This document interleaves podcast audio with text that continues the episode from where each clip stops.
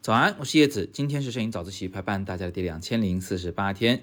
有一位同学向我提问说：“叶老师，呃，现在买这个全画幅的微单和全画幅的单反，呃，这个有什么差别没有啊？到底应该怎么选？咱就把全画幅去掉好不好？因为反正都是全画幅嘛，啊，咱就说买微单和买单反到底哪个好？先说结论啊，我推荐大家如果新买相机的话，买微单。”但是如果您是已经有一台单反相机的话，那就别换啊，就是继续用好它，它还是很好用的。怎么回事呢？哎，咱们得先把时间倒着追溯一下。其实，在二零零八年北京奥运会的那个时候啊，我们就会在媒体上见到大量的佳能、尼康的单反相机出现在记者手中。也就是从那一年开始，单反广泛进入了大众的视野。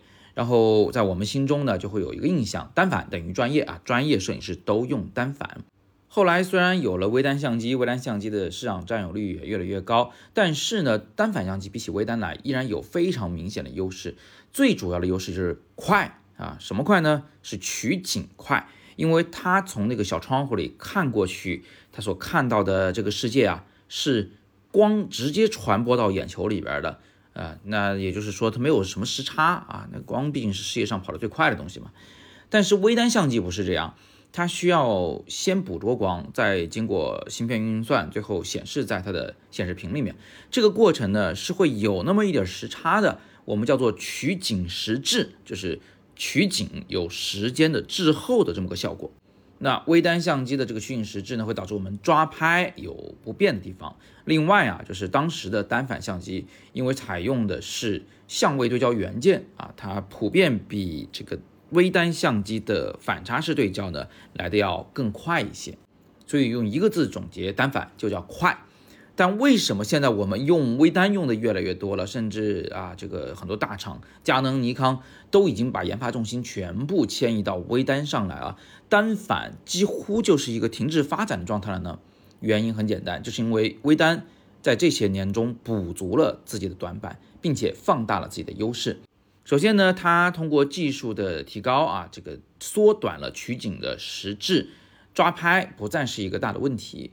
另外呢，微单相机在自己的感光元件上也加进了相位对焦元件，所以微单同时具有相位对焦的快和反差式对焦的准，两个优点都有了，所以微单相机现在的对焦能力丝毫不亚于单反。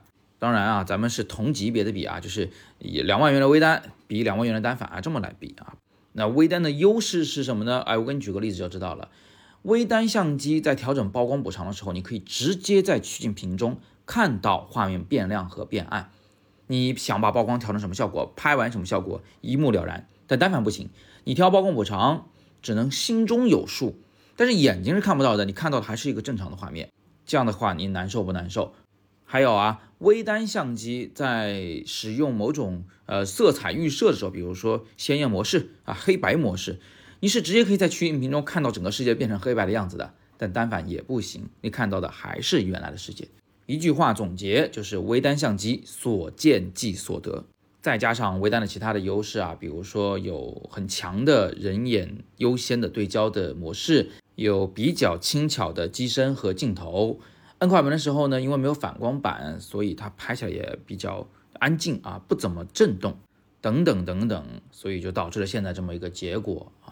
我其实，在十几年前就预言过这件事情，当时同学们老问我说买微单买单反，我说着眼于未来的话呢，肯定是买微单，因为单反迟早会从这个第一线退下来，从大众视野中退下来，而微单呢，迟早会占有最大的市场的量。那现在十几年过去啦。这个预言也成真啦，对不对？同学们现在左右看一看，身边朋友都用什么呀？绝大部分都在用微单相机了。尼康、佳能本来还想挣扎一下的，结果最后被索尼啊、被富士啊逼得不行了，还是全面投入了微单的研发和生产。现在尼康和佳能的微单做的也非常的不错了，所以这个问题的答案几乎是没有悬念的了。在今天肯定是优先买微单更好，但是我也还是要强调啊。单反相机依然是非常强大的存在，各位手头上还有单反相机的同学们，你们尽管放心去用，它足够你去创作非常精彩的作品了。审美和技巧只要到位，作品就一定够好。那反过来说，如果审美技巧不到位，换相机是解决不了问题的。所以还是那句话啊，摄影要好好的学习，才能配得上你的器材，才能和你的器材一起去创作更优秀的作品。我的更多摄影好课、系统学摄影的课程都在阅读原文中，非常欢迎大家戳进去了解了解，或许有你需要的课程。今天我们就聊这么多。今天是摄影早自习陪伴大家的第两千零四十八天，我是叶子，每天早上六点半，微信公众号“摄影早自习”，不见不散。